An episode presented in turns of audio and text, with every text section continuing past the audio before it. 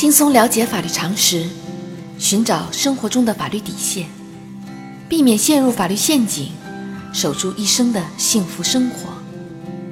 亲爱的听众朋友们，大家好，欢迎来到仙人球聊法律。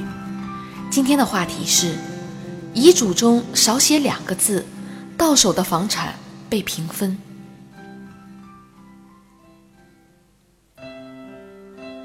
在财产继承制度中，遗嘱的效力是最高的。在立有合法有效的遗嘱时，应当按照遗嘱的内容进行财产继承。同时，法律对各种形式的遗嘱规定了相应的生效条件。立遗嘱的人如果缺乏必要的法律常识，在书写遗嘱时，很可能因为一个不经意的疏忽，甚至出现遗嘱中少写几个字。结果导致未来的财产继承完全背离自己的真实意愿，并且给活着的人留下永远的伤痛。根据司法案例，二零一五年五月，老王与前妻离婚后，通过某电台的相亲节目，结识了同样有着离婚经历的李女士。两人交往半年后登记结婚。老王有一套使用工龄、以较低价格购买的公房。作为再婚的夫妻，由于家庭关系相对复杂，老王担心未来因为自己名下的房产发生纠纷，于是亲自书写了一份遗嘱，要把自己的房子留给与前妻生的儿子小明。遗嘱的内容为：儿子小明一家四口在外租房，生活不富裕，在我去世之后，我的房子留给儿子小明。老王在遗嘱中。注明立遗嘱的日期为二零一五年五月，并在遗嘱上签下了自己的名字。立下遗嘱后，老王将遗嘱交给儿子小明保管。二零一七年十月，老王突发心脏病去世，小明拿出父亲留下的遗嘱去公证处办理继承权公证时，遭到继母李女士的反对。李女士认为，该遗嘱中没有写明遗嘱。到底是哪一天立的，并且遗嘱内容表达不清楚。遗嘱中的留给儿子小明，并没有明确表示是将房子的产权送给小明，因此该遗嘱是无效的，自己应当继承房子一半的产权。双方为此起诉到法院，法院会支持哪一方呢？仙人球提示：法院经过审理后认为。小明向法庭提供的遗嘱中，没有注明订立遗嘱的具体日期，不符合法律规定的自书遗嘱的要求，因此该遗嘱属于无效遗嘱。老王留下的房产应当按照法定继承来办理，也就是由老王的法定继承人儿子小明与再婚妻子李女士各自继承房子的一半产权。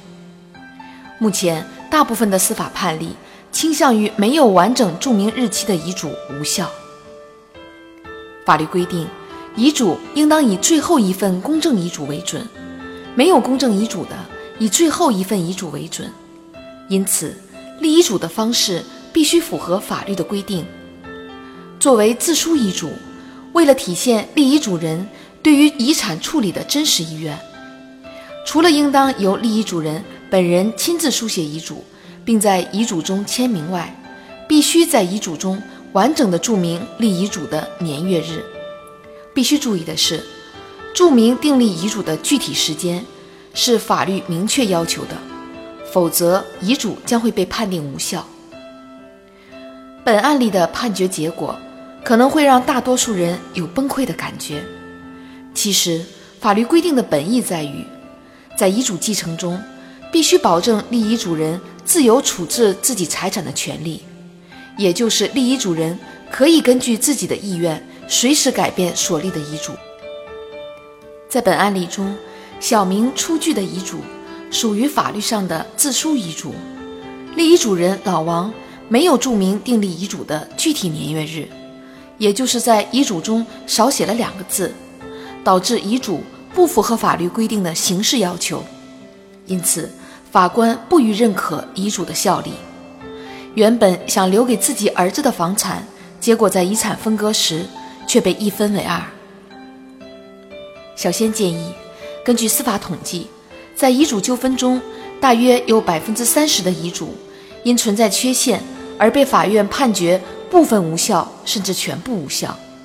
其中，部分无效的占百分之十四，全部无效的占百分之十六。